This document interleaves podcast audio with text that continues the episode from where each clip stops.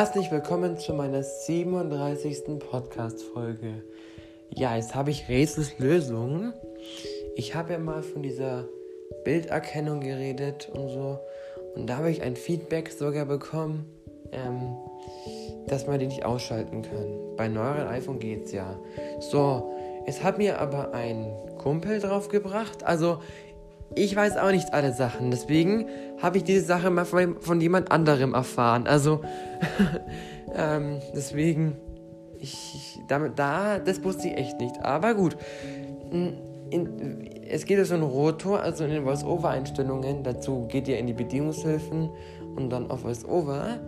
Und da Rotor. Und ganz unten, mal ganz, ganz am Ende ist von den ganzen, wo es Zeichen und so heißt, heißt es dann Bilder beschreiben. Wenn man das dem Rotor hinzugefügt hat, kann man dem Rotor immer auswählen.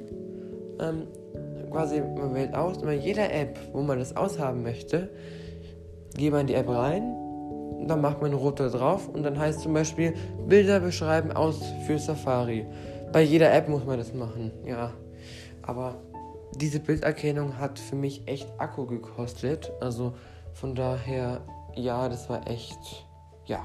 Aber ich bin jetzt froh, dass ich die ausschalten kann. Also zum Beispiel in der Kamera-App habe ich die noch, aber in der Safari-App, da hat es bei der Marland-Seite mal geheißen. Also Marland ist für die Leute, die es nicht wissen, ähm, so eine Blindenhilfsmittelseite. Und da hat es einmal geheißen Bild Haushaltsgerät. Aber ich wusste ganz genau, dass ich in der Haus als Haushaltsabteilung war. Also, oder einmal, was hat es statt Telefone gesagt? Mikrofon oder irgendwas ganz komisches. Also das war auch eine, ja.